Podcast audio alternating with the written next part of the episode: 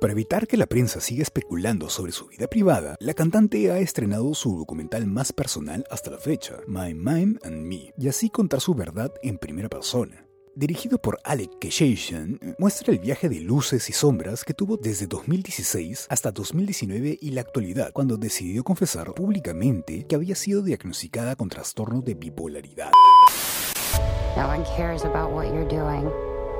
It's about who I am. Being okay with where I am. I am grateful to be alive. Selena Gomez was diagnosed with lupus, depression, and anxiety. She had a mental breakdown. Let me make a promise. I am going to stop living like this.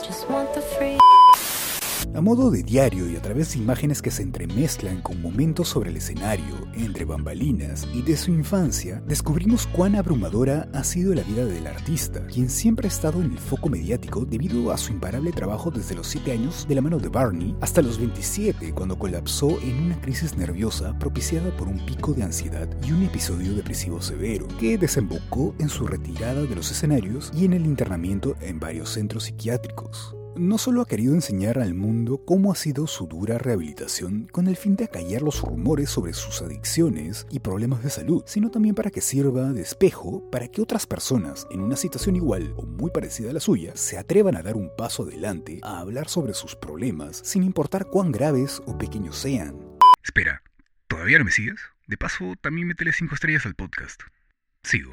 Es un documental fascinante y frustrante a la vez. El mundo de la actriz que suele evitar la fama se resquebraja en una película que alterna entre lo revelador y lo reticente, una perspectiva cruda y a veces hostil de una estrella que vive al límite. De las lecciones que se pueden sacar viendo My Mind and Me, se rescata la importancia de reconocer nuestros sentimientos para aprender a gestionarlos y que es normal sentirnos perdidos, porque también tenemos la capacidad para reencontrarnos.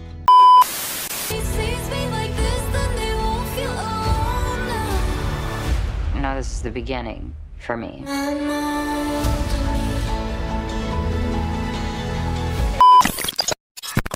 Este podcast es una producción de Vibes Sound Design House.